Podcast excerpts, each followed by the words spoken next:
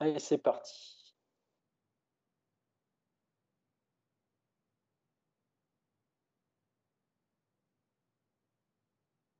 Amis Potono, chers auditeurs, bonsoir et bienvenue pour ce 62e numéro dont On refait le mastre. Euh, on refait le mastre, l'émission radio de Poto Carré. Alors, avec moi ce soir pour euh, animer cette émission, Verivel, l'homme de la technique. Salut Verivel.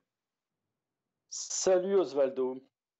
Euh, par hasard également, qui nous réserve une petite surprise. On aura l'occasion d'en reparler. Euh, c'est pas une petite surprise, c'est une grosse surprise. Hein. C'est un beau projet. Salut par hasard. Salut les mastres. Et euh, Forever Green, qui est un membre non seulement actif, mais un pilier du site. Salut Forever.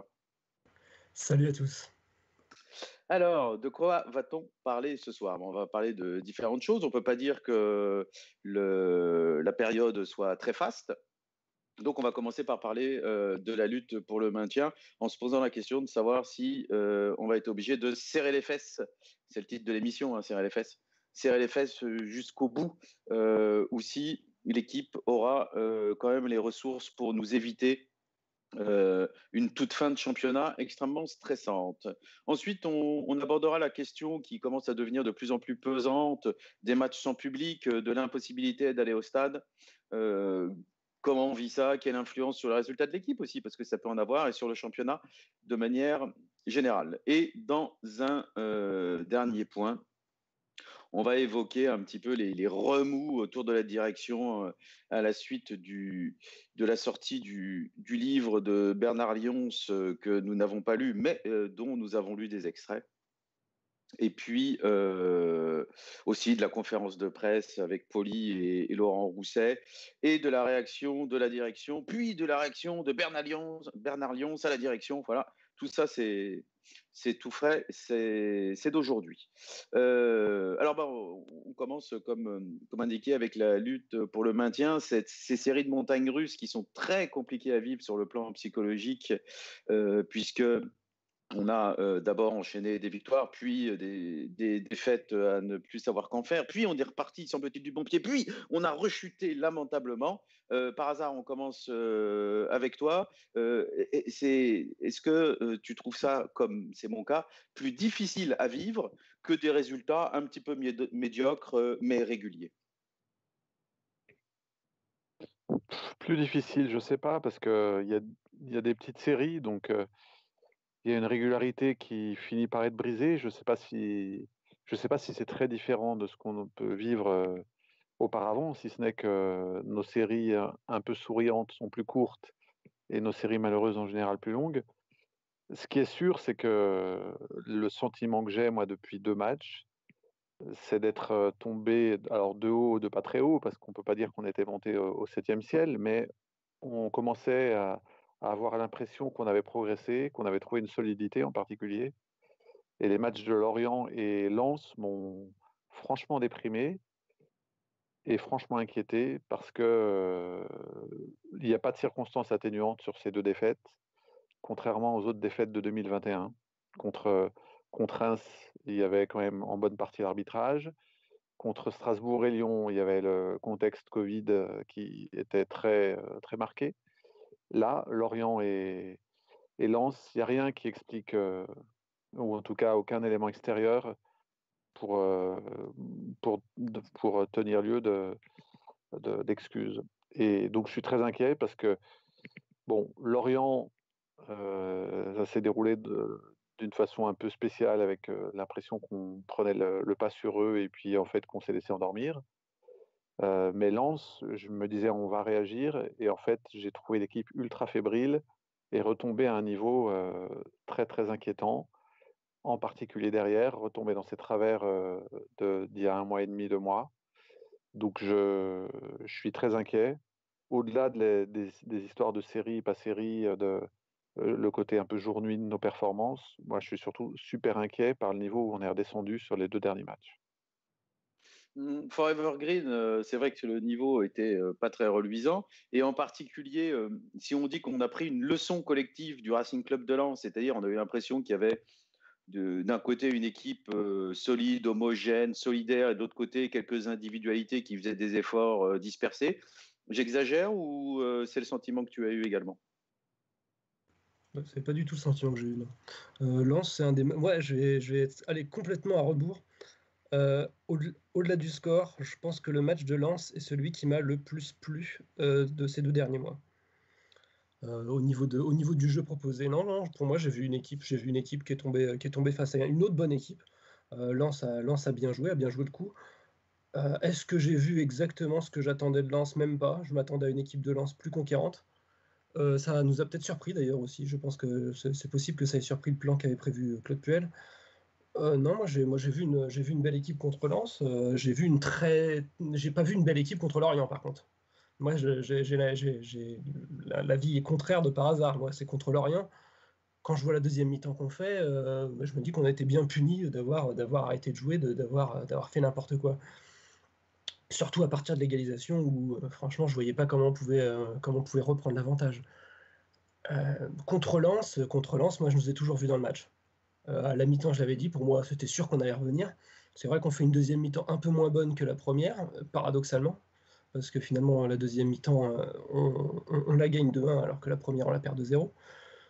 Moi, je, moi j'ai vu un match plutôt cohérent contre Lens, mais j'ai vu un match où on avait fait des erreurs défensives je, vais dire, le match contre Lens me fait penser à une autre défaite, c'est celle contre Sochaux. Un match où globalement on a été dominateur, avec des temps forts et des temps faibles dans la domination, mais où on a été fébrile sur une ou deux ou trois occasions dans le match, et, euh, où, euh, plus encore que contre Sochaux, contre Lens, ça pardonne pas parce qu'ils ont quand même quelques très bons joueurs euh, quand, il s'agit de, de, la mettre au fond. Par contre, ça ne veut pas dire que je trouve pas ça inquiétant parce que parce que c'est parce que si quand je vois des choses intéressantes, euh, on n'y arrive pas, euh, c'est plutôt pas rassurant. C'est plutôt pas rassurant, d'autant plus que c'est pas la première fois dans la saison.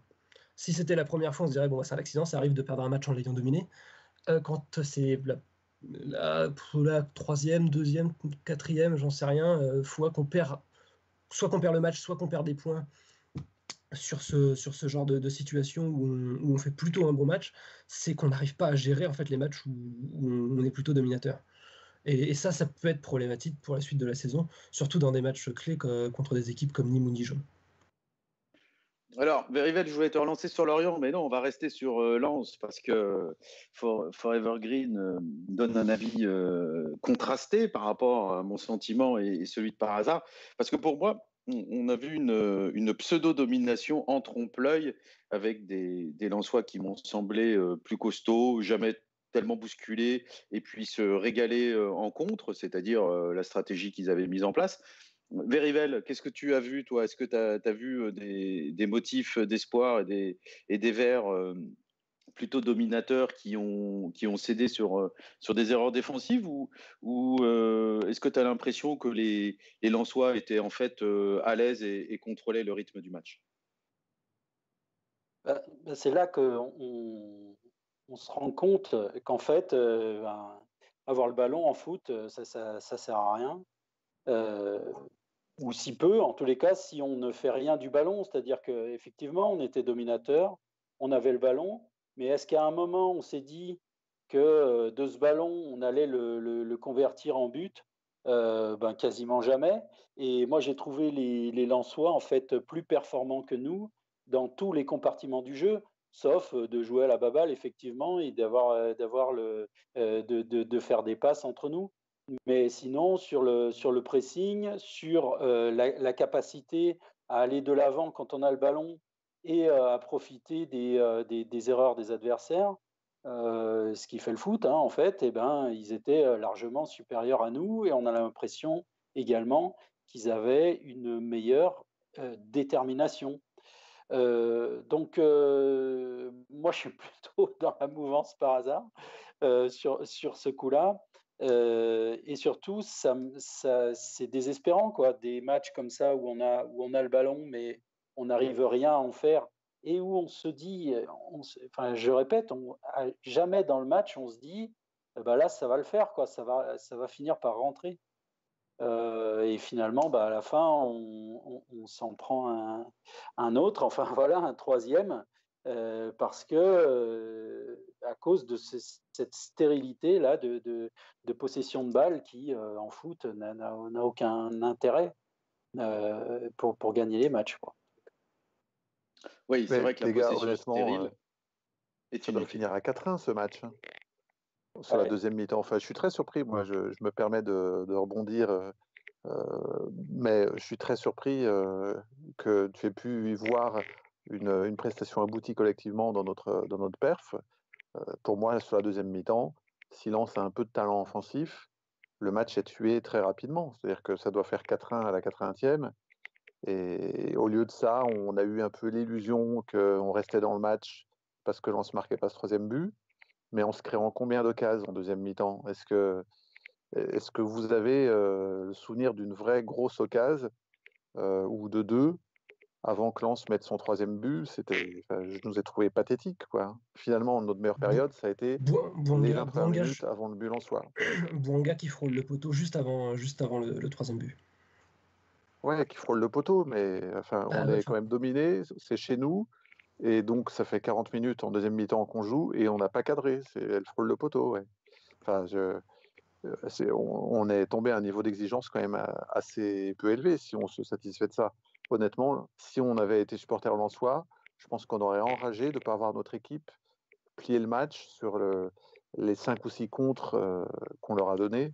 On pourra parler des prestations individuelles, mais il y a des joueurs qui ont été étonnamment fébriles, et, enfin, notamment Cissé, je, méconnaissable par rapport au match de Metz. Euh, moi, je pense même que collectivement, enfin, je rebondis sur ce que tu disais, collectivement, j'ai trouvé que dans ce match et dans le match de Lorient, il y avait la, preuve, malheureusement, que les joueurs n'avaient pas envie de se dépasser pour Puel, euh, qu'ils réagissaient un peu, qu'ils ne tombaient pas en dessous d'un certain niveau, ils lâchaient pas totalement l'affaire, mais que jamais il y avait euh, l'impression que finalement, collectivement et en termes d'esprit, on était au-dessus de l'adversaire. Et j'ai trouvé que ça s'était vu à Lorient, où on a la chance de marquer les premiers derrière, ça ronronne, on fait rien, on veut pas, on n'a pas l'ambition d'aller se mettre dans la première moitié ou dans le ventre mou en claquant un deuxième but. Et contre Lens, bah, les mecs étaient perdus, les initiatives sur le terrain étaient super pauvres, les passes n'arrivaient pas. Enfin, moi, je, suis très surpris de ton. Enfin, il faudrait qu'on le revoie à froid. Moi, je l'ai vu qu'à chaud ce match, mais je suis vraiment très très surpris de ton de ta vision. Alors, un petit mot, petite ah, réaction sur Twitter de, de, Patavo. Attends, je te, je te redonne la parole après, Evergreen. Euh, Patavo qui euh, dit que c'est un problème, comme d'habitude, d'efficacité offensive, essentiellement. C'est la ligne offensive pour lui qui, euh, qui est en question. Vas-y, Forever. Non, mais bah, moi, mon point de vue, c'est quand même que tu, nous dis peut y avoir 4-1 à la fin du match. Peut complètement y avoir 4-1 à la fin du match. Euh, les, les, contres en, deuxième mi-temps, je suis complètement d'accord que c'est du gâchis de la part des, de, des Lensois. Euh, le problème, c'est qu'avec un peu plus d'efficacité offensive, avec l'efficacité offensive des Lensois, à la mi-temps, on est revenu à, enfin, à la mi-temps, on n'est pas mené.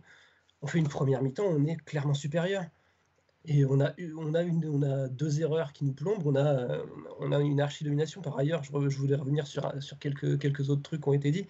Euh, les passes n'arrivaient pas, les passes n'arrivaient pas. On peut me dire que c'est stérile, ça c'est ça c'est autre chose. Mais on a 80, 81% de passes qui arrivent, qui arrivent à destination. Donc euh, les passes n'arrivaient pas, elles arrivaient. c'est un, pourcentage plutôt ah, bah, peut-être. Euh, ça malheureusement j'ai pas j'ai pas le détail, mais mais ce qui, est, normal quand l'équipe d'en face euh, joue à l'extérieur euh, et qu'elle accepte un peu la domination, c'est le jeu de lance, de nous laisser un peu le ballon. on ne peut pas en, tirer, en tirer une quelconque euh, gloriole de ça. Le, truc, c'est que contrairement à Montpellier, par exemple, un match comme, Montpellier où on se met, à, on se met à, être dans leur camp à partir du moment où ils mènent, mais, mais, où Montpellier avait fait une entame de match tout à fait correcte, nous avait plutôt eu les plus grosses occasions avant d'ouvrir le score, contre Lens, cette physionomie-là, on l'avait déjà avant le but avant, l'ouverture du score. Le, scénario du match n'a pas changé parce qu'ils ont marqué. Alors évidemment, ils ont pas changé, ils ont clairement pas changé de tactique. Euh, ils n'allaient pas changer de tactique en menant, mais euh, non, non, moi, enfin, comme euh, Verivel qui disait qu'on a qu'on jouait pas qu'on jouait pas suffisamment vers l'avant. On fait, quand même quasiment 400 passes vers l'avant dans ce match-là. 200 passes dans les dans les 30 derniers mètres de lance. Euh, je, on, truc. On, fait, on fait 19 frappes. Euh, à un moment, je peux comprendre qu'on ait manqué d'efficacité, qu'on reproche le manque d'efficacité, dire qu'on n'a pas tenté, qu'on n'a qu'on a rien vu et, qu'on a l'impression qu'on aurait pu jouer tout le match sans, sans, sans marquer. Euh, c'est presque ce que je comprends de vos propos et que c'est miraculeux qu'on ait marqué ce deuxième but.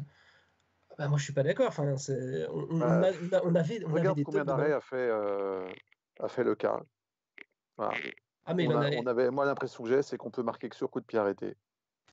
Dans le jeu, on est d'une, euh, enfin, dans les combinaisons offensives, on est d'une pauvreté terrible.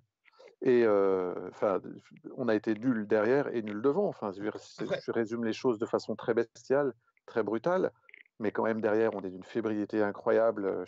Encore une fois, si c'était méconnaissable. Et, euh, et Troco, bon, a pas été terrible non plus. Et puis Debuchy en ce moment, c'est pas, c'est pas ça et devant, qui s'est créé vraiment des occasions, qui a surnagé devant, quoi.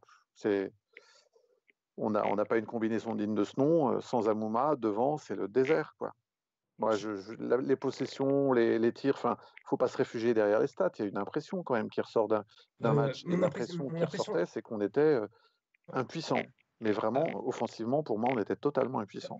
Et ben justement, c'est justement une question de, c'est exactement une, une question de, d'impression. Moi, l'impression que j'ai eue pendant le match, c'est justement qu'on allait revenir. je dis à la mi-temps, première chose que j'ai dit, euh, y compris sur le forum, c'est bon, bah, parti comme c'est, je suis pas inquiet, on va revenir. Ah ouais, bon. Ah, c'est intéressant. non, mais c'est intéressant. Et je suis super surpris. Faudrait peut-être le revoir, du coup, effectivement, euh, le match, parce que c'est intéressant ton point de vue. Euh, euh, Forever Green, là, parce que effectivement, moi, c'est pas du tout comme ça que je l'ai vécu, en tous les cas, euh, en, direct, le match. j'étais atterré, quoi, et puis j'étais désespéré surtout, et j'avais aucun espoir qu'on revienne sur ce match. Donc peut-être qu'on s'est laissé, on s'est laissé embarquer dans notre, dans notre désespoir, on va dire. Mais ouais, c'est intéressant. Ouais, c'est surtout le, sentiment de solidité que Lens me donnait, de bien plus grande solidité que nous. Alors effectivement, on s'agitait, des frappes, des corners, tout ça, mais à aucun moment j'ai l'impression que qu'on déstabilisait Lens. À aucun moment j'ai senti une équipe euh, en difficulté en fait. Et euh, c'est pour ça que ces gesticulations, surtout quand on y ajoute euh, l'immense capacité qu'on a eue à leur donner des contre-attaques à 3 contre 1 ou à 4 contre 3 ou enfin en supériorité numérique, tout ça, ça, ça, a fini par euh, rendre la performance euh, pitoyable pour moi, alors que je ne dis pas le contraire. On a, euh, on a quand même des, statistiques qui prouvent qu'on a tenté des choses. Mais j'avais l'impression vraiment que c'était pas de nature, qu'on n'avait pas les armes ou l'envie ou suffisamment d'envie pour déstabiliser l'équipe adverse. Donc cette impression, effectivement, ça se retrouve pas dans les stats, mais chez moi, elle était bien bien présente. Alors, pour, euh, pour ce qui est du match contre Lens, je pense qu'on a fait le tour. Moi, je voudrais qu'on revienne sur le sur le l'intitulé de, cette partie. En l'occurrence, euh, est-ce qu'il est inéluctable de lutter jusqu'au bout pas, euh, pour le maintien? Verivel, on, on, va revenir vers toi. Est-ce que tu as le sentiment qu'on va échapper à un dernier match ou deux derniers matchs complètement coup près qui, euh, qui nous mettrait un stress pas possible. C'est-à-dire, est-ce que les, joueurs vont avoir le, suffisamment de qualité, suffisamment d'envie, suffisamment de réussite pour se mettre à l'abri avant la toute fin du championnat? Nous t'écoutons. Bah, écoute, moi je pense que malheureusement, euh, il n'y a, aucun signe qui nous montre euh, euh qu'on va s'échapper de cette zone avant la fin du championnat. à chaque fois qu'on aurait pu le faire, on l'a pas fait. Euh, jusqu'à présent. Et le calendrier qui nous attend, il n'est pas, il pas simple et il est, euh, il est même assez compliqué. Alors, je, euh, t'interromps juste une seconde. Je fais un petit point pour tout le monde, hein, pour mettre toutes les idées en tête. On a trois points d'avance sur Lorient, 5 sur Nîmes, 6 sur Nantes et 15 sur Dijon. Hein. Ça, ça, veut dire en particulier qu'il n'y a, que 4 équipes derrière nous. En ce qui concerne le calendrier, on va à Angers, on va à Nîmes, on va à Paris, on va à Montpellier, on va à Lille. Donc dedans, il y a déjà Paris, Lille. Hein. Et puis même Angers, c'est plus fort que nous en ce moment. Bref, on reçoit Monaco. on reçoit Bordeaux, on reçoit Brest, on reçoit Marseille, on reçoit Dijon pour le dernier match de la saison. Donc les deux derniers matchs, c'est Lille et Dijon. Voilà pour le, petit point. Euh, tu parlais de calendrier, donc on fait ce petit point-là, puis je te laisse continuer.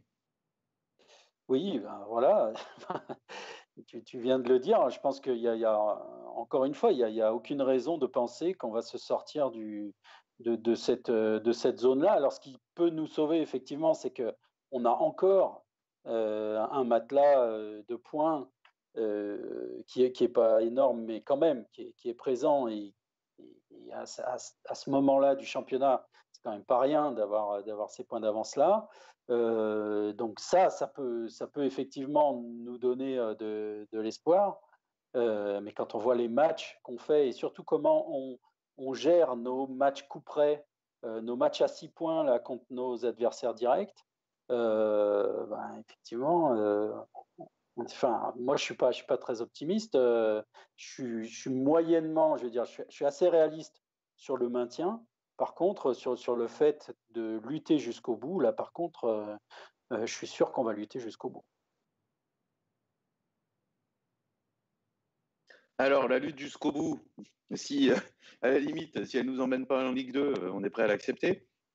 Mais euh, par hasard, est-ce que tu es sur la même ligne que, que Ou est-ce que tu as l'espoir qu'une petite série positive nous mette à l'abri? Alors, il y a un match dont il va falloir qu'on parle, évidemment. C'est le match à Nîmes. Hein. le match à Nîmes qui, qui arrive dans trois rencontres.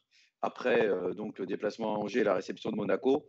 difficile de ne pas voir ça comme un, comme un match euh, coup près. Ouais, bah écoute, euh, moi je suis assez en phase avec, euh, avec Verivel sur cette action, c'est-à-dire plutôt optimiste malgré tout sur l'issue finale, mais en revanche convaincu du fait des deux derniers matchs que ça va se jouer, ça va être compliqué, ça va se jouer vraiment au bout du bout. Nîmes, je partage un peu l'impression qu'on a tous, qui est de dire bon ben Nîmes, euh, c'est toujours chaud là-bas. Euh, eux, euh, ils sont prêts depuis le début à jouer le maintien, ils auront le couteau entre les dents, ils vont se lâcher. Et nous, on n'a donné aucune garantie sur ce type de match sur les derniers mois. Maintenant, si, on si la logique est respectée, on peut imaginer que même en nous tapant, ils resteront derrière nous. Donc, euh, si la logique des matchs, euh, enfin du prochain match euh, est respectée. Donc, il ne faut pas non plus en faire une, une montagne absolue, ou en tout cas avoir une hantise absolue de ce match-là. Et, je fais un peu lien avec le débat sur le calendrier. Le calendrier, on le tord tous dans tous les sens pour essayer de comprendre quel est le plus compliqué, quel est le plus facile. Je pense qu'on est bien placé pour savoir que les points, en fait, on les prend en fonction certes de nos adversaires, mais aussi beaucoup en fonction de notre, euh, et plus en fonction de notre, euh, notre état de forme. Et donc, euh, je ne sais pas si le calendrier est si important que ça, sachant que de toute façon, Nîmes et Nantes en ont un, peu près comparable à nous. Il n'y a que Lorient qui, sur le papier, en a un plus simple. Mais voilà, on a, on a fait match nul contre Lille. On, a fait un, nul qui aurait dû être dix fois une victoire à Monaco alors que Monaco est, depuis deux mois euh, marché sur l'eau. On a gagné à Marseille, alors qu'on pensait que Marseille était une équipe forte. C'est compliqué de. enfin, je ne me base pas trop sur le calendrier. ce qui m'importe, c'est notre forme et nos blessés. Et c'est ça qui déterminera la façon dont on va se sauver, à mon avis. Bah, Forever Green, c'est vrai que le, calendrier, c'est toujours euh, un peu euh, discutable, enfin pas objectif de, considérer qu'un calendrier est plus facile qu'un autre parce que chaque match a sa vérité. Par contre, les dynamiques d'équipe, ça, ça joue. Et euh, la nôtre n'est pas très bonne. Est-ce que tu ne penses pas que si euh, Nîmes venait à nous battre, par exemple, euh, ça pourrait créer une dynamique très positive chez eux, une dynamique de lose chez nous, susceptible de nous amener à une catastrophe industrielle? C'est un peu ce que j'allais dire. Moi aussi, je suis confiant pour le maintien.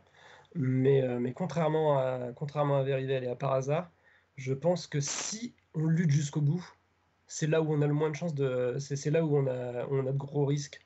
Moi, j'y crois beaucoup moins, globalement. si on, si on, lutte jusqu'au bout. Pour moi, les matchs importants, c'est les quatre qui viennent. on, a, on a pour moi, c'est notre partie de calendrier importante. On a trois matchs sur les quatre qui sont tout à fait abordables. Angers, Bordeaux, Nîmes dont un qui euh, nous, mettrait, euh, nous mettrait un vrai matelas par rapport à un adversaire direct. Euh, si, on sort de, si on sort de ces quatre matchs-là, quasiment au même niveau que Nîmes, on sera en plus dans une dynamique négative. Et là, je pense qu'on aura énormément de mal parce que parce que plus beaucoup de matchs pour se rattraper. plus beaucoup de matchs faciles, je veux dire, pour se rattraper. si tant est qu'il y ait des matchs qui soient faciles cette saison pour nous. Mais euh, je, pense, je pense vraiment que, que, le match contre le prochain match contre Angers, c'est un match extrêmement beaucoup plus important qu'il n'y paraît, dans le sens où finalement on va y arriver sans, la pression négative qu'il peut y avoir dans un match contre Lorient, dans un match contre Lens, euh, pas, non pas contre Lens, contre Nîmes, pardon, dans un match contre Dijon, il n'y aura pas cette pression négative qu'il pouvait y avoir aussi contre Nantes, des matchs qu'on a plutôt mal gérés.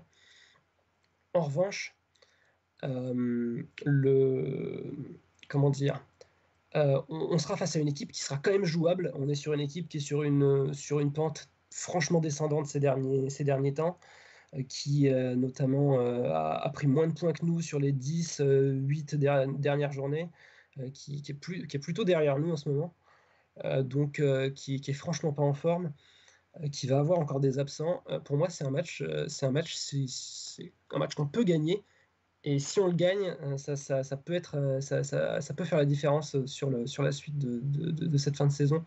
Ça nous permettra déjà d'arriver, mine de rien, probablement face à Nîmes, dans des, dans des dispositions un peu meilleures, avec moins de pression. Donc aussi avoir plus de chances de le jouer relâché et de ne pas connaître les mêmes mésaventures que contre Nantes et contre Lorient. Euh, moi, je, pense que c'est, euh, je dis, deux, trois, quatre prochains matchs vont être extrêmement importants et vont déterminer effectivement la dynamique de la fin de saison. D'autant, encore une fois, que je dis que pour moi, le, la partie de calendrier la plus simple euh, de cette fin de saison, c'est plus sur le début que sur la fin.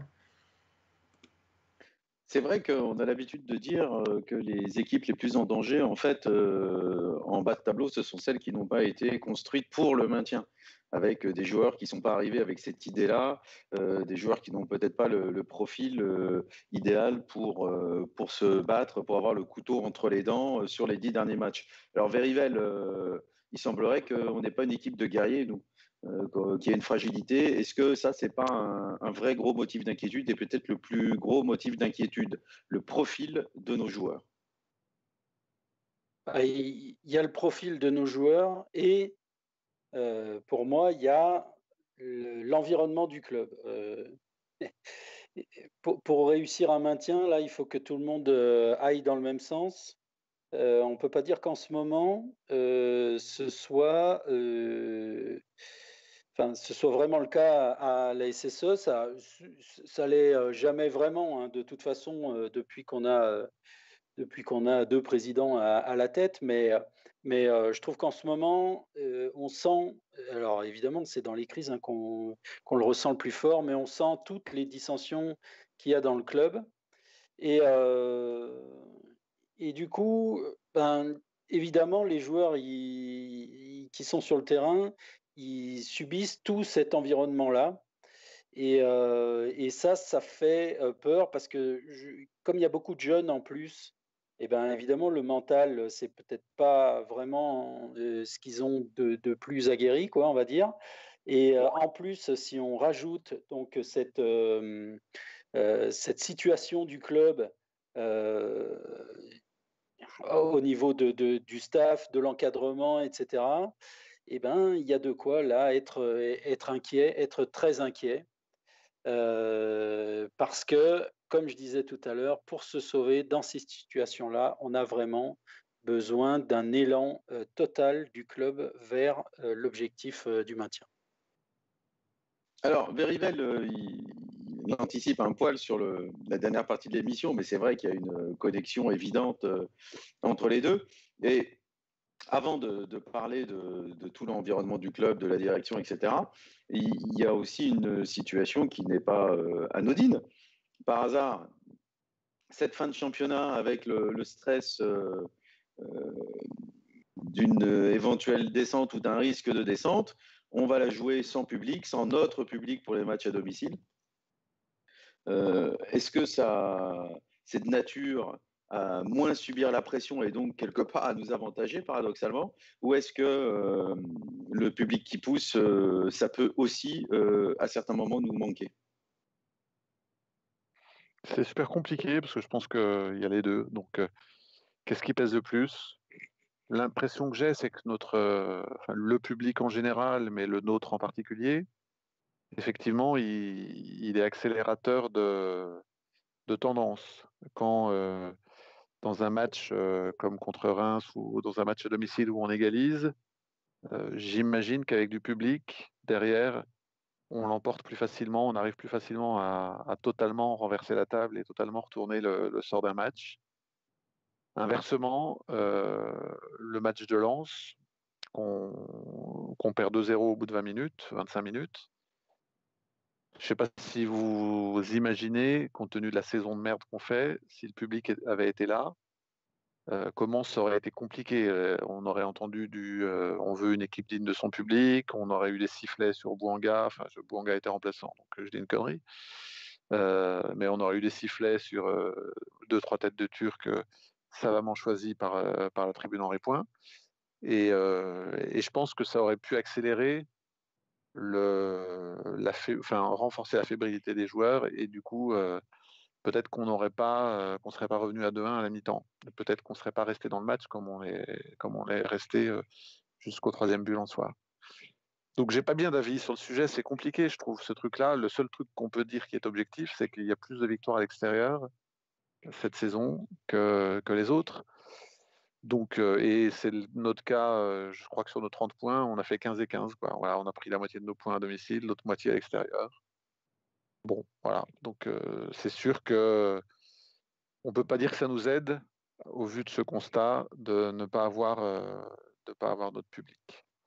Mais je pense que c'est à double tranchant. Alors, réaction, Réaction sur Twitter avec Patavo qui dit que la lutte va être âpre jusqu'au bout. Autrement dit, euh, on est quand même tous d'accord sur le fait qu'il y a peu de chances, malheureusement, euh, qu'on réussisse à se mettre euh, à l'abri. Alors, euh, moi, pour pour terminer sur cette, euh, sur cette partie, et puis on, reviendra après sur euh, l'absence de public et le fait qu'on puisse plus aller au stade, je voudrais avoir ton opinion sur euh, le, point qu'a soulevé Forever Green, c'est-à-dire sur l'importance des matchs qui arrivent, compte tenu du fait qu'on a une équipe qui n'est pas forcément bâtie pour jouer le couteau entre les dents en, fin de championnat. Est-ce que tu, tu, adhères à cette analyse qui, du coup, met une certaine pression euh, au moins dans nos têtes, si ce n'est pas dans les têtes des joueurs, euh, sur les quatre matchs euh, qui viennent, avec en particulier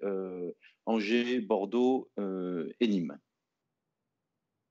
Oui, bon, après, il ne faut, pas tomber non plus. Enfin, je pense que le, danger, ce serait vraiment de, tomber dans la panique, là, aujourd'hui. Parce que si on regarde quand même depuis le début du championnat, on, a fait des, séries horribles, on a fait des matchs horribles. Euh, mais, finalement, on n'a jamais été relégable depuis le début de saison. Et, euh, donc, je pense que le danger, c'est vraiment euh, qu'on tombe dans cette panique et qu'on n'arrive plus à réfléchir vraiment correctement aux matchs qui arrivent, à les prendre avec la sérénité qu'il faut. pour certains, d'ailleurs, si on ne peut pas les gagner, eh bien, ne pas les perdre. Euh, et ça, ça, ça, ça va être très important euh, sur, la, sur la suite euh, de la saison. effectivement, ça va se jouer au mental, ça on le sait, les, fins de saison, mais que ce soit en haut ou, en bas hein, d'ailleurs du, classement, se jouent au mental. Donc, ben oui, ça, va être l'élément le, plus important sur cette fin de saison. Comment on va aborder ces matchs? Mais encore une fois, comme je disais tout à l'heure, il faut que tout le monde soit dans la même, euh, soit dans la bonne direction pour pouvoir euh, faire, euh, faire ce truc-là. Mais arrêtons, enfin, je veux dire, il faut pas du tout qu'on, faut pas qu'on panique.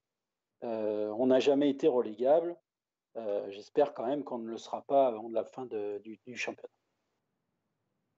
Oui, disons que le but, c'est de ne pas l'être à la 38e, hein, parce que si, si on l'a jamais été avant et qu'on l'est à la 38e, on n'a on a rien gagné. Euh, Forever Green, tout à l'heure, par hasard, disait quand Romain Mouma n'est pas là, c'est affligeant, on est incapable de combiner devant. Est-ce que le retour de Romain Mouma peut être l'élément clé qui nous permet de, de, ne pas sombrer, selon toi? C'est évident, c'est évident. Après, j'ai beau ne pas avoir été d'accord sur les prestations qu'on a pu faire sans Amouma, mais, mais c'est évident que c'est un, un, gros point fort de notre, de notre secteur offensif. Déjà parce que mine de rien, euh, il a quand même plus d'efficacité cette saison devant le but que, que, même si euh, profite bien de ses statistiques sur les premiers matchs, mais, euh, mais il nous a quand même bien aidé aussi devant le but. c'est pas énorme, mais c'est toujours ça. et oui, oui, non, clairement, même dans, le jeu, c'est un, plus gros dynamiteur de défense que. surtout, c'est un joueur plus, comment dire, plus, plus régulier, par exemple, qu'un Nordin un Nordin, moi je l'ai vu faire des très très bonnes choses sur les. Euh, si, je prends sur les 400 derniers matchs, j'en ai, j'ai vu quelques très très bons matchs et j'ai vu quelques matchs où il était transparent. Euh, avec Amouma, on sait qu'il y aura un certain niveau d'exigence qui sera quand même atteint, euh, qui va maintenir à flot. Et puis mine de rien, il y a, l'expérience. C'est un, joueur qui n'a pas toujours, pas joué, pas toujours joué pour se qualifier en Coupe d'Europe, qui a aussi joué à Caen à une période pour, pour le maintien. Non, pour moi, c'est, sûr que ça, c'est sûr que ça va être important. Comme, comme Debuchy sera important, si ce n'est euh, si ce n'est par ses performances, parce qu'on sent que sur certains matchs il fatigue un peu, euh, il le sera au moins dans la mentalité, justement, que, que par hasard reprochait parfois de ne pas avoir suffisamment la, mentalité euh, guerrière pour aller chercher un résultat. Je pense que ces deux joueurs-là seront extrêmement importants de ce côté-là. Oui, c'est sûr que Mathieu Debuchy, ça fait quelques matchs qu'il est moins bon, mais par contre, dans l'état d'esprit, il est toujours présent. Alors, on aborde la question du, du stade, de l'impossibilité d'aller euh, au stade et de pouvoir encourager son équipe. Hein. On, a, parlé un peu de l'importance du, du, public avec les, par hasard l'a très bien dit, hein, deux manières de voir les choses et certainement euh, que les deux sont, sont justes. Alors après, il faut savoir où on place le curseur, mais c'est compliqué à faire. Euh, par hasard comme tous les supporters de France, euh, il y a l'impossibilité d'aller au stade depuis maintenant un an. On a fêté là un an il n'y a pas longtemps. Euh, c'était le dernier match à Geoffroy Guichard, on le rappelle, avec public. C'était la qualification euh, pour la finale de la Coupe de France avec le but de Riyad Boudbouz. ça commence à devenir très très compliqué, quasi insupportable, non? Comment tu, comment tu vis ça, toi qui es abonné à Geoffroy? Ouais, bah c'est. Enfin, alors je pense que c'est Bordeaux d'ailleurs le dernier match. pour être précis, après Rennes, on a dû jouer Bordeaux à domicile. Mais bon, ça c'était histoire de, de chipoter un minimum. sinon, bah, comme tout le monde. Tu, tu as raison, faut être, faut être précis. J'avais en tête que c'était que c'était Rennes, mais c'est parce que c'est peut-être le dernier match où moi je suis allé en fait. Ensuite, bah, effectivement, depuis la première fois que j'ai mis le pied dans ce stade, donc à la fin des années 70, j'étais jamais resté aussi longtemps sans y retourner, donc ça va faire un an.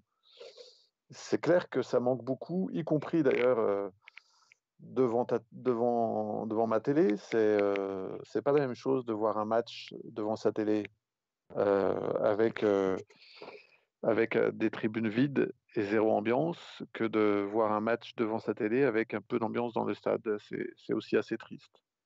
Mais bah, je dirais qu'on s'habitue. Malheureusement, on s'est habitué, on, s'y est habitué, et puis les préoccupations de, de maintien, les préoccupations sportives et extrasportives concernant notre club, finalement font que, que ce point de, qui est un point normalement, enfin, cet élément qui est un élément de plaisir, le fait d'aller au stade, arrive pour moi au second plan.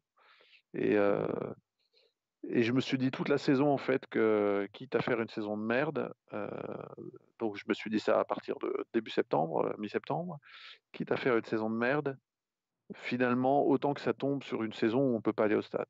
Donc j'ai plutôt fait contre mauvaise fortune bon cœur sur ce coup-là c'est triste, c'est chiant parce que l'excitation d'y aller est irremplaçable. Mais aujourd'hui, c'est un niveau de préoccupation 3 derrière l'avenir de notre club en coulisses et puis derrière, évidemment, l'avenir à court terme sportif. Alors l'avenir en coulisses, on va, on va y venir. Avant ça, quand même, le, la vie de Verivel, est-ce que les bouchons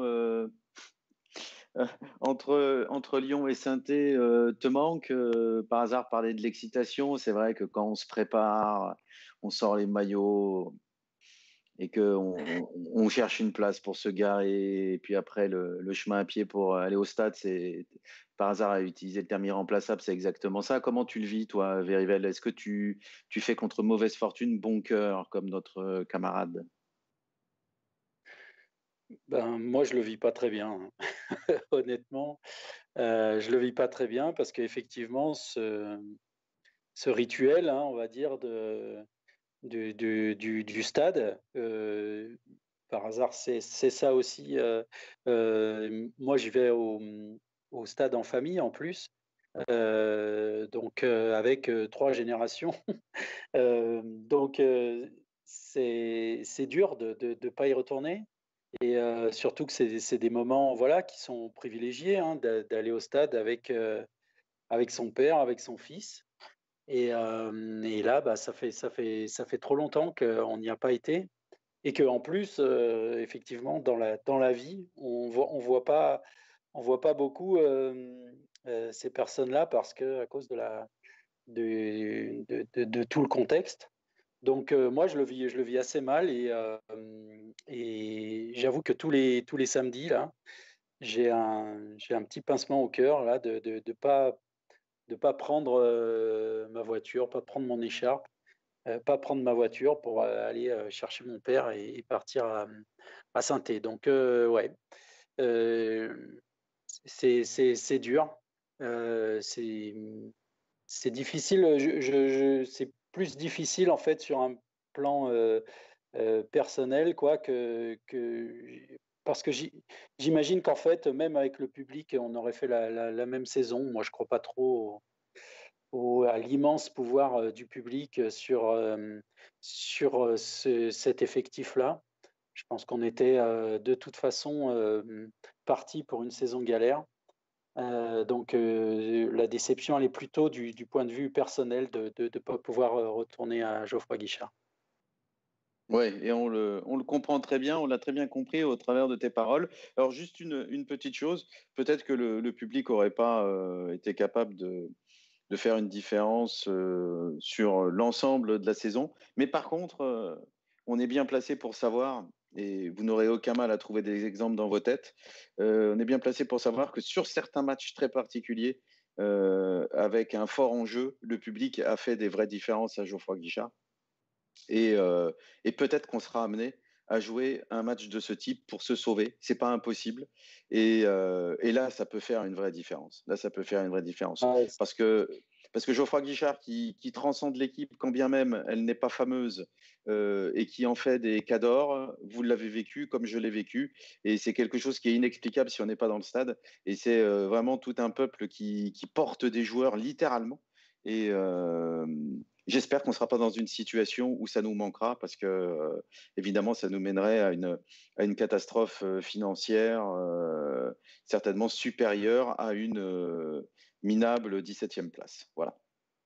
Oui, il y a, Cédric, il y a Cédric sur, sur le, le, chat là, de, de, YouTube. Cédric, qui est un, vieux de la vieille hein, sur, sur Poteau Carré. Euh, qui dit un truc euh, qui résume tout, je crois, c'est la Aussie Mobile euh, me manque. Et effectivement, voilà, ça rejoint ce que je disais, ça fait partie des, des rituels qu'on se faisait. Alors lui, Cédric, avec, avec le, le potonote Aussie dans la Aussie Mobile, qui, qui, qui, a parcouru toute la France et même une partie de l'Europe pour, pour aller voir des matchs. Ben, c'est exactement ça, voilà, c'est ce qui nous manque, c'est pas seulement d'aller voir des matchs de foot, mais se retrouver voilà, entre, entre potonautes, entre, entre amis, euh, avec la famille pour, euh, pour aller euh, dans le COP Nord ou pour aller dans, dans, dans notre tribune, quoi, chez nous. Et cette incroyable capacité des COP aussi à faire d'un voisin que tu n'as jamais vu et que tu ne verras plus le meilleur pote le temps du match.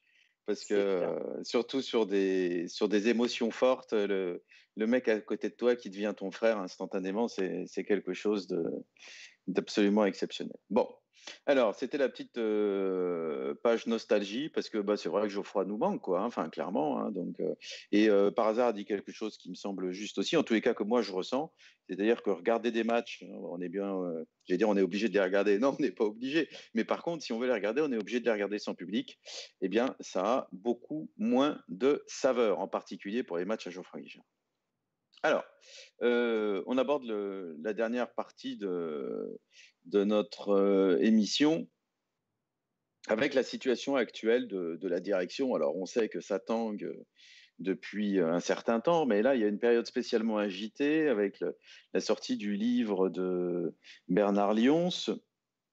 Bon, je, le dis tout de suite, en qui je n'ai pas spécialement confiance hein, à titre personnel, mais il n'empêche qu'on a du mal à imaginer qu'il invente tout c'est possible, mais on a du mal à, imaginer qu'il invente tout. Euh, et l'image qui est donnée de, la direction et du fonctionnement en interne est assez catastrophique. Vous avez certainement pu le, le constater euh, dans euh, les potins, puisqu'on a cité un certain nombre d'extraits. Euh, Forever Green, est-ce que, à titre personnel, tu as une idée un peu de, la crédibilité qu'on peut accorder aux propos de, de Bernard Lyons Comment tu, tu ressens un peu ces pseudo-révélations qui ont été démenties par un communiqué du club aujourd'hui? Le communiqué du club, euh, ça m'a fait beaucoup rire quand que tu en parles. Non, le communiqué, du club, on pouvait s'y attendre, il est, insignifiant, enfin insignifiant. Il fallait, il fallait le faire, le, club ne pouvait pas ne pas le faire. Euh, J'y accorde pas le moindre, le, moindre crédit, la moindre importance. Euh, le, club se défend comme il peut. Ça, c'est une chose. Ensuite, Bernard Lyons, je pense qu'on peut lui accorder une. Je pense pas qu'il dise n'importe quoi. Je pense pas qu'il dit qu'il invente absolument tout. Euh, de toute façon, j'ai envie de dire qu'il en va même de, son portefeuille parce que s'il a inventé véritablement tout, euh, là, il pourrait quand même clairement avoir des soucis en diffamation. Donc, je pense pas qu'il invente tout. Cela dit, il n'était pas présent. Euh, on, a vu dans les potins certains, extraits qui étaient relatés qui étaient, euh, bah, qui étaient des, extraits de discussion entre deux personnes. Euh, il les a forcément eus soit par des oui-dire, soit par une des deux personnes qui aura forcément enjolivé la réalité en sa faveur. Enfin, forcément. Pas forcément, mais si, si la personne l'a fait sortir, c'est pas pour rien. Donc on peut quand même fortement supposer que c'est pour, pour enjoliver, enjoliver, les choses à son profit. Donc, donc ces discussions-là, il y, a sûrement, y a sûrement une part de vrai sur le sur l'ambiance générale, sur l'aspect général, j'y fais quand même j'ai moyennement confiance dans l'exactitude parfaite de, ces, de ces discussions parce que, encore une fois, soit c'est de la déformation euh, par, par, une forme de, bouche à oreille, soit c'est euh, c'est un acteur de la discussion qui, euh, qui a voulu le, laisser fuiter et, la façon dont, ça a été fuité, dont ça a fuité rend forcément le propos pas neutre. Euh, donc, euh, donc euh, je pense qu'il y a une part de vrai. Je pense que ça, ça, ça, va trop, ça, ça, ça, va trop dans les, dans les arcanes du, club auquel il n'a pas accès pour que ce soit non plus à, croire comme, comme parole d'évangile. Oui, c'est vrai que c'est assez étonnant qu'il cite des dialogues, des, échanges en tête à tête ou des échanges téléphoniques. Alors, je pense en particulier à, l'échange téléphonique qui aurait eu lieu euh, six mois après le départ de Christophe Galtier où Roland Romeillet l'aurait insulté. Euh, par hasard, euh, alors de manière évidente, on n'a pas la possibilité de savoir si les citations sont correctes. On a du mal à imaginer que ça soit du mot pour mot, puisque effectivement il n'était pas présent. mais moi, à titre personnel, j'espère que, par exemple, ce que, dont je, ce que j'ai évoqué là, les propos de Roland Romeillet à, l'encontre de Galtier au téléphone, j'espère que c'est pas vrai. Mais euh, au-delà de ça, euh, que, que, ça soit vrai ou pas, un peu vrai, pas beaucoup vrai, euh, ça fait ça fait quand même du mal le, la, sortie d'un livre de ce de ce type. ça écorne quand même beaucoup l'image de la direction et malheureusement donc, je suis obligé de mettre un donc du club. Oui, ensuite, euh, on ne peut pas dire que cette image était immaculée jusqu'à présent. Donc, euh, j'ai envie de dire, c'est une énième pierre supplémentaire dans notre jardin, dans le jardin de Romeyer, de Cayazzo, de, de, tous les gens qui servent ce club et s'en servent parfois plus qu'ils ne le servent. Moi, de ce point de vue, finalement, j'ai envie de dire, l'interview à la télé égyptienne est presque pire parce que les coulisses un peu nauséabondes d'un club de foot, on imagine qu'elles sont présentes dans 20 clubs de Ligue 1 sur 20. Enfin, en tout cas, moi, je l'imagine. Et je pense que beaucoup de gens qui suivent le foot se le disent aussi. Ce que, en revanche, ça pose comme question, et, c'est là-dessus qu'il a été un peu attaqué sur, et qui s'est défendu auprès, de, du site Saint Inside, c'est la posture de Lyons qui se présente comme un supporter stéphanois, un supporter stéphanois sincère, et qui se targue de, de mettre l'éthique professionnelle et, et, la morale au-dessus de tout dans, dans ce qu'il fait. Il a bien insisté, je veux bien le croire, sur le fait que financièrement, il n'allait pas en tirer un profit exceptionnel de, son aventure éditoriale avec ce livre. Je veux bien le croire. En revanche, la question que je me pose, c'est quel est l'intérêt pour lui de faire de la, du trash journalisme, de, n'aller que dans le caniveau, de ne parler que de choses euh, qui ne font que plomber le moral des supporters et qui ne font que du mal au club? Quel est son intérêt à lui, sachant que c'est sûrement pas une commande de l'équipe, puisque c'est pas quelque chose, enfin son employeur c'est l'équipe, et en l'occurrence c'est pas un livre qui sort, qui sort pour l'équipe. Donc je pense pas que ce soit une commande de, de son employeur. Donc pourquoi il prend cette initiative là euh, et, il se targue en parallèle. Est-ce que c'est pas un peu contradictoire de faire preuve d'une éthique au-dessus de tout soupçon? Je sais pas. Je vois pas l'intérêt de, de, raconter des coulisses. Il y a forcément dans n'importe quelle entreprise des choses, des, des, engueulades, des conflits, des, des, insultes, des choses qui sont pas très propres. Est-ce qu'il trouve ça constructif, si vraiment il est attaché au club, de faire ça maintenant, de faire ça tout court d'ailleurs, quelle que soit la situation, mais de le faire c'est encore pire dans la situation où on est aujourd'hui? Moi, je lui en veux beaucoup et, et, sa posture, la forme, la façon dont il s'exprime, tout me, tout me débecte un peu dans, dans ce qu'il fait. Et, euh, et je voudrais juste dire que quand il dit je fais du journalisme, ok, tu fais du journalisme, est-ce qu'il euh, il est absolument impossible de raconter des belles histoires sur la S Saint-Etienne et même des belles histoires récentes? Est-ce que, par exemple, c'est impossible de faire le récit d'une belle aventure comme l'aventure d'une promo de Gambardella en 2019 Est-ce que ça ferait pas un livre un peu intéressant, un peu différent? Euh, de, de, faire ce récit-là d'une belle aventure de, de, potes de 18 ans, de 17-18 ans qui vont aller chercher un titre Est-ce que ça serait pas euh, intéressant aussi d'expliquer euh, bah, une belle saison comme la quatrième place de Gasset, comment, comment la mayonnaise peut prendre avec un, vieux de la vieille? Il y a plein de choses qui peuvent être belles à raconter autour du club, y compris le nôtre. Ça peut nous paraître parfois bizarre, mais y compris le nôtre. Et, et moi, j'en veux profondément. Ensuite, euh, les impacts pour le club, honnêtement, quand j'ai vu le peu d'écho qu'il y avait eu sur l'histoire, en dehors de notre microcosme à nous et du microcosme de Synthé, mais le peu d'écho qu'il y avait eu sur l'histoire de l'interview de Romeyer à la télé égyptienne, je m'inquiète pas tellement pour, euh, l'impact qu'aura ce livre. Mais en résumé, je trouve ça juste dégueulasse. Alors, moi, mon inquiétude, c'est plus euh, au niveau de, des, supporters. Euh, c'est désagréable de voir euh, l'image écornée, quand bien même ça ne sort pas beaucoup du, monde des supporters stéphanois. Alors, moi, je trouve que quand tu donnais l'idée d'écrire un, livre sur cette magnifique euh, victoire en Gambardella et sur cette promo euh, assez exceptionnelle, euh, c'est vraiment bien. J'ai le sentiment que tu lui mets le nez dans son caca à Bernard Lyons qui, qui revendique faire du, du, journalisme avec ce, avec ce livre où on a l'impression que seul le bad buzz l'intéresse. Enfin, en tous les cas, c'est moi ce que je ressens. Est-ce qu'il y a un objectif derrière? Par hasard, poser la question avait du mal à imaginer que ça soit gratuit, euh, puisqu'il n'y a pas un intérêt financier énorme et qu'a priori, ce n'est pas, euh, une commande de son employeur, comme il l'a très bien dit, Verivel. Est-ce que tu, tu imagines une raison qui peut expliquer que Bernard ait décidé d'écrire ce livre-là, ce type de livre-là, à ce moment-là? la question est compliquée. Euh, la question est difficile. Moi, j'ai pas vraiment de, j'ai pas trop de, de, réponse à ça.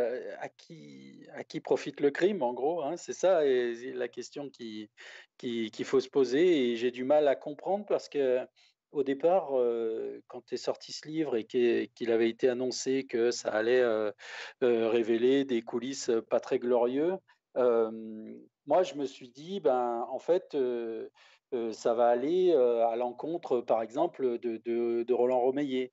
Et du coup, on aurait pu se dire, bon, bah, ok, voilà, à, quoi ça sert, c'est-à-dire à, affaiblir un camp plutôt que l'autre. Or, là, j'ai l'impression, avec les, extraits hein, qu'on a, sortis sur les potins, qu'en fait, ça frappe sur tout le monde.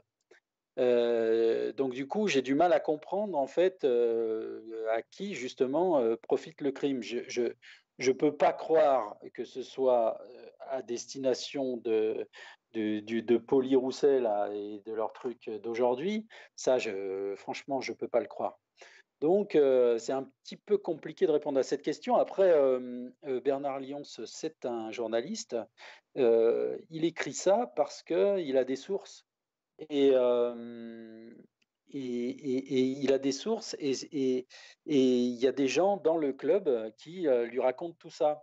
Et euh, manifestement, il y a des gens dans les deux camps du club, parce qu'on sait que depuis qu'on a deux, deux présidents, il y a bien deux camps qui, s'affrontent dans le club. Hein. on l'a vu, nous, euh, à notre petit niveau de, de, de poteau carré, on, l'a même subi et ressenti euh, dans, nos activités. Donc j'imagine que quelqu'un qui bosse à l'équipe, euh, il, a, il a ce genre de, de, sollicitations bien plus, bien plus souvent que, que, nous, et même carrément tout le temps. J'imagine que Bernard Lyons, il est abreuvé d'informations, qu'elles soient vraies, qu'elles soient biaisées, qu'elles soient fausses, entièrement fausses. Euh, il est abreuvé d'informations tout le temps. Alors, euh, son, boulot, c'est de les recouper et de les vérifier, et c'est ce qu'il dit qu'il a fait, donc euh, très bien. Euh, mais ça veut dire que dans le, dans le club, eh ben, ça tire de partout et ça se tire dans les pattes de partout. Après, comme disait par hasard tout à l'heure, je pense que dans tous les clubs, effectivement, ça tire de partout. nous, notre, notre particularité, c'est nos deux présidents et donc nos deux clans qui sont bien délimités et séparés et qui se font face et qui se feront face tant que euh, eh ben, cette situation euh, ne changera pas. Donc, euh, donc il faut, je crois, aujourd'hui, la première chose à faire pour nous, c'est de changer cette situation et de ne plus avoir cette double présidence pour ne plus laisser la place à ces, à ces luttes euh, incessantes euh, au sein du club. C'est vrai qu'ils s'en sont toujours défendus, hein. en particulier Bernard Cayosso s'est souvent exprimé sur le fait qu'ils étaient comme, comme des frères et qu'ils s'entendaient parfaitement bien. Bon, maintenant, c'est difficile de croire à cette version-là parce qu'il y a tellement de choses qui, qui prouvent le contraire qu'on a le sentiment qu'ils ils ont tendance à, à vouloir euh, obtenir la plus grosse part de pouvoir. Euh, euh, et, donc, c'est assez souvent nuisible dans la, dans la prise de décision et dans la, gouvernance du club. Forever Green, la, direction, elle est un peu discréditée. Hein, les, ultras demandent le départ depuis longtemps. Bon, il n'y a plus beaucoup de monde pour avoir envie qu'il reste à la tête du club. La question, c'est est-ce qu'il est, plausible de, de trouver un, repreneur sérieux? Alors, on va dire que le tandem Poli-Rousset, a priori, n'est pas sérieux, donc que ce n'est pas un, repreneur plausible.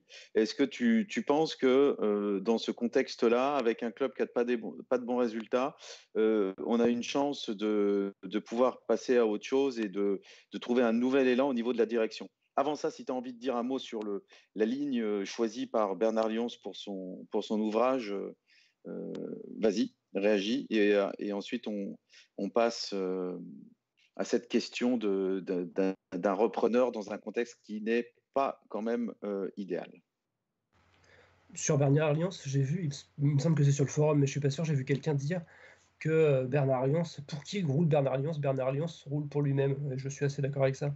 Je, pense que le, principal intérêt qu'il a, c'est à faire du buzz pour réussir à vendre son bouquin. Euh, peut-être que ça va pas faire des milliers des cents, mais je pense, que clairement, euh, c'est le principal objectif. Effectivement, il a l'air de taper un peu sur tout le monde, et je ne crois pas du tout au, fait qu'il soit derrière, derrière l'histoire Poli, Poli Rousset. J'y crois pas du tout. Euh, je ne crois pas non plus énormément au fait qu'on puisse avoir un repreneur euh, solide et sérieux. Euh, je suis, ça, fait plusieurs, plusieurs années que je le dis, que ma, principale ligne de défense finalement de notre, binôme en place n'est pas tant de dire qu'ils sont bons que de dire qu'on on a de, des risques pas si faibles que ça de trouver encore pire clairement, je crois que je préfère finalement euh, et Romeye à King Street. Euh, les supporters bordelais sont en train de s'arracher les cheveux. Euh, quand ils en auront plus, on se demande ce qu'ils vont s'arracher. Enfin, c'est, je, préfère être à notre place qu'à celle de Bordeaux pas forcément sportivement à l'instant T, quoique ils sont pas si loin que ça devant nous, euh, mais, euh, mais sur la gestion euh, globale du club, je pense que je préfère encore être à Saint-Etienne qu'à Bordeaux. et et c'est pas valable que pour Bordeaux, hein. c'est valable pour OCR, c'est valable pour Nancy, c'est valable pour Sochaux, qui ont eu des investisseurs qui sont arrivés, qui les ont fait descendre plus bas que ce qu'ils étaient déjà. Donc, non, non, moi j'ai du mal à y croire, j'avais déjà du mal à y croire avant. j'ai encore plus de mal à y croire maintenant vu le contexte actuel.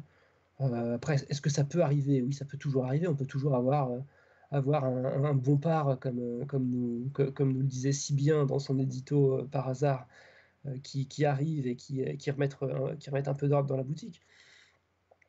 Mais globalement, globalement moi j'ai du mal à souhaiter le départ des, des, deux présidents. À la rigueur, moi, ce que je souhaiterais le plus finalement, c'est une mise en retrait totale d'un des deux, et plus probablement de Kayazo, puisque c'est celui qui est le moins proche des affaires du club histoire qu'on en finisse justement avec, euh, avec, euh, avec cette guerre des clans au sein du club.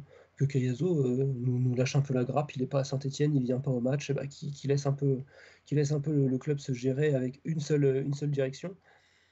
À part ça, à part ça moi j'ai très très peu d'espoir qu'on, retrouve mieux.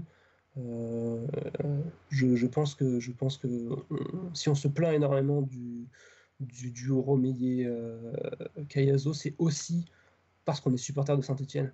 On serait supporter d'un autre club, on se, plaindrait de, de, Valdemar et Franquita, on se plaindrait de King Street, on se, plaindrait de Franck McCourt et de Jacques-Henri Hérault, on se plaindrait de. Euh, euh, moi, je vois énormément de monde à Amiens où j'habite euh, qui se plaint de Bernard Johannin, qui fait pourtant pas parler de lui d'un point de vue national.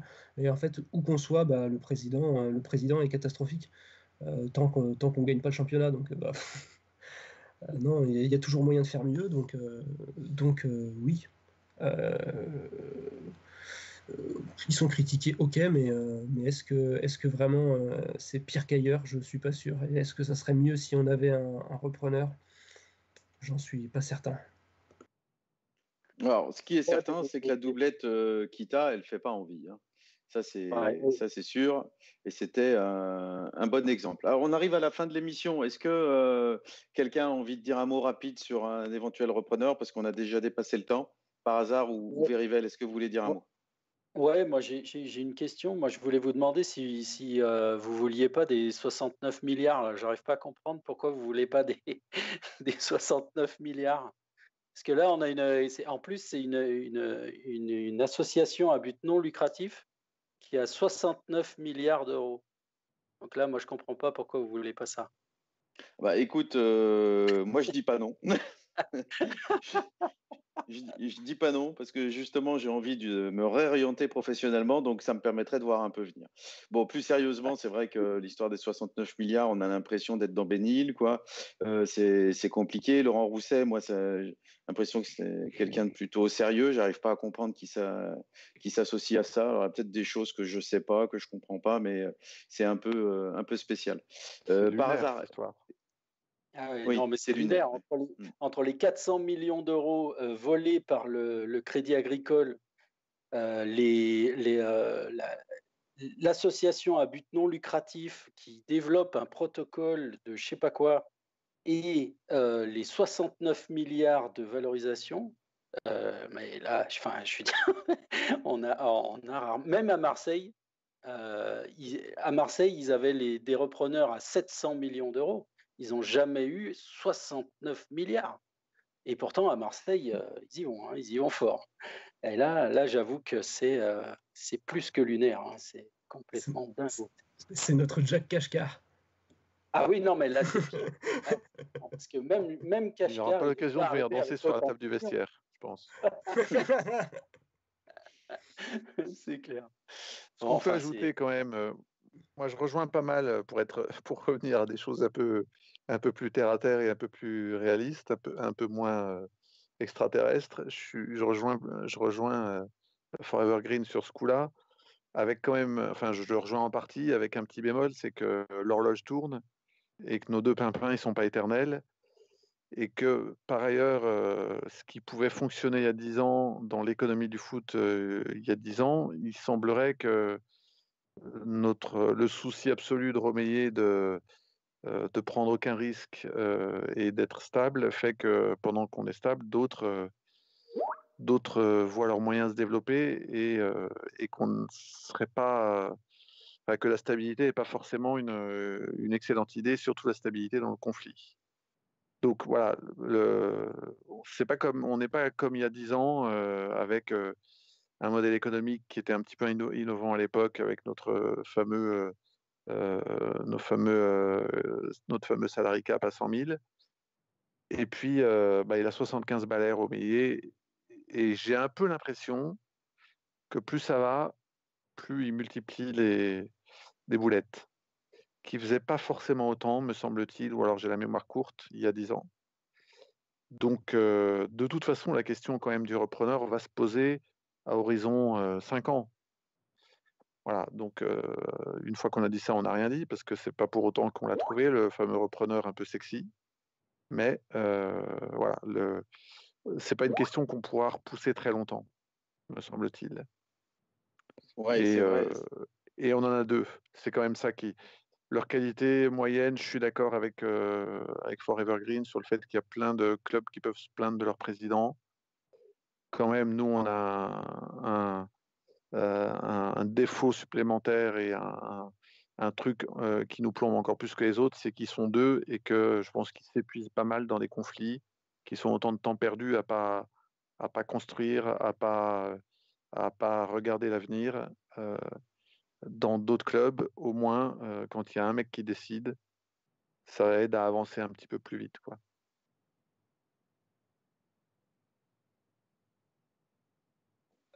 Alors, je, je confirme, on, en a deux, effectivement. Et euh, bah, on va pas s'en plaindre, hein, c'est comme ça. La nature est ainsi faite. Euh, euh, Bravo. Forever Green, euh, tu voulais nous donner un petit mot du forum avant que nous ne concluions. Exactement. Le forum d'ailleurs qui nous dit la même chose que ce qui vient d'être dit, c'est-à-dire le potonneau de Vermouth qui nous dit un président catastrophique, deux présidents catastrophiques au carré et euh, qui nous explique aussi, pour, qui explique à Verivel pourquoi on ne prend pas les 69 milliards, c'est parce que c'est le 69 qui pose problème. Voilà. Alors, je voudrais quand même dire à Vermouth que euh, le carré, euh, c'est pas quand on fait une somme, hein, c'est quand on fait un produit. Mais bon, c'est juste un détail. Euh... sinon, puisque, puisque par hasard ne le fait pas, il le faisait quand ça allait dans son sens je reviens très loin dans notre discussion à ce que disait Faiseur de Tresse, qui disait euh, les Lensois n'ont pas volé leur victoire, ils ont dû aller la chercher au forceps malgré les deux buts qu'on leur donne en 5 minutes. Ça veut dire qu'on les a bousculés. Pour une fois qu'il y a quelqu'un d'accord avec moi, je préfère euh, le souligner. Alors, je suis très très étonné que par hasard n'ait pas relevé cette, euh, cette intervention. Vraiment, pourtant, ça je, pourtant je l'ai vu et j'ai été tenté de le faire, j'avoue. je, je, ne comprends pas. ça, ne lui ressemble vraiment pas de, de, trier les réactions en fonction de son intérêt personnel. Et d'ailleurs, le nom de famille avait, de par Il avait annoncé son soutien avant l'émission, donc euh, j'ai trouvé ça un peu malhonnête. C'est une posture, en fait. Il a rappelé également le, poteau que fait Charlaby en début de seconde période, si vous vouliez des actions en seconde période. Oui, et d'ailleurs, euh, Patavo en a parlé sur Twitter également du poteau de Charlaby, qui était un poteau extérieur hein, quand même. Hein. Ce n'était pas un franc poteau. Bon, euh, ben, je crois qu'on arrive au terme de, cette émission. Merci euh, à, tous les trois de, l'avoir animé avec moi. Euh, ben, on se retrouve bientôt. Hein. on tient un, petit rythme mensuel en ce moment. Et bon, il a fallu forcer un petit peu Verivel. Il n'avait pas envie. Il a, fallu le, pousser un petit peu, mais, mais on s'y est tenu. Hein. Voilà, donc merci, euh, merci à tous ceux qui nous ont écoutés, merci à ceux qui vont nous écouter en podcast parce que je sais que certains le font et, euh, nous en parlent. Par exemple, sur le chemin du boulot, il paraît que c'est bien d'écouter. Euh, on refait le mastre le lendemain matin sur le chemin du la boulot. Cuisine et, la chambre, oui. Ça veut dire que je l'écoute en un mois. Heureusement que je l'ai fait cette émission parce que si je l'écoutais sur le chemin du boulot. Oui, c'est vrai que le, le télétravail, c'est, c'est, euh, ça, réduit parfois les, les distances euh, de déplacement. Les ça nuit beaucoup à notre audience et on n'en parle pas assez. Mmh Tout à fait. Bon, merci à, merci à tous les trois. Oui, Verivel. Il y, a, juste un truc, oui, oui apparemment. Alors, c'est, Cédric hein, qui nous dit ça sur le, sur le chat, il y a un anniversaire, l'anniversaire à la mouche à rayures, qui est un, pareil, un vieux de la vieille de, de, de Carré. Ah, un euh, historique excellent anniversaire. la mouche. Donc euh, voilà. Et euh, Cédric nous dit qu'il va écouter le, podcast sur son vélo. Donc écoute, fais attention sur ton vélo, mais bon anniversaire quand même. Voilà. Absolument. Bon anniversaire à la, à la, mouche qui nous écoute à vélo. Voilà qui est original pour une mouche. Bon, Merci euh, à tous donc de, nous avoir écoutés. Euh, et puis, euh, on, on conclut l'émission de manière traditionnelle. Allez les verts.